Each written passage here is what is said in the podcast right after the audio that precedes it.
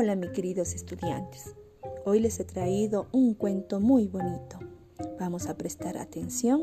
Se trata del cuento del patito feo. Había una vez una señora pata que puso muchos huevos, pero uno era diferente al resto.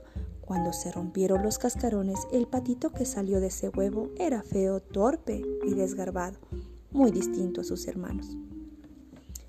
Todos se avergonzaban de él y el pobre patito triste se dio cuenta de que allí nadie le quería, por lo que decidió buscar un lugar donde pudiese encontrar amigos de verdad que le quisieran pese a su aspecto.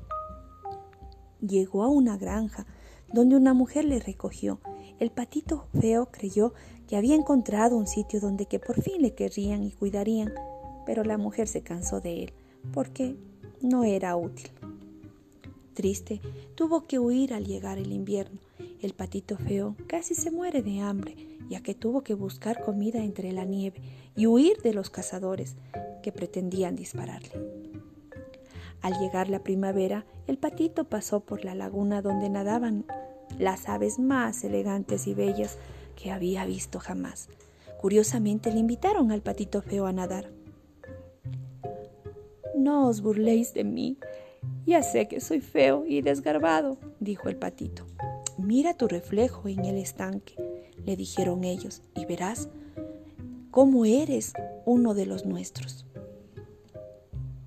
El patito se introdujo en el agua transparente y lo que vio le dejó maravillado.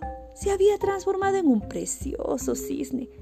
Aquel patito feo y desgarbado era ahora el cisne más blanco, elegante de todos los que habían en la laguna. Así fue como el patito feo se unió a los suyos y vivió feliz para siempre. Y colorín colorado, este cuento se ha acabado.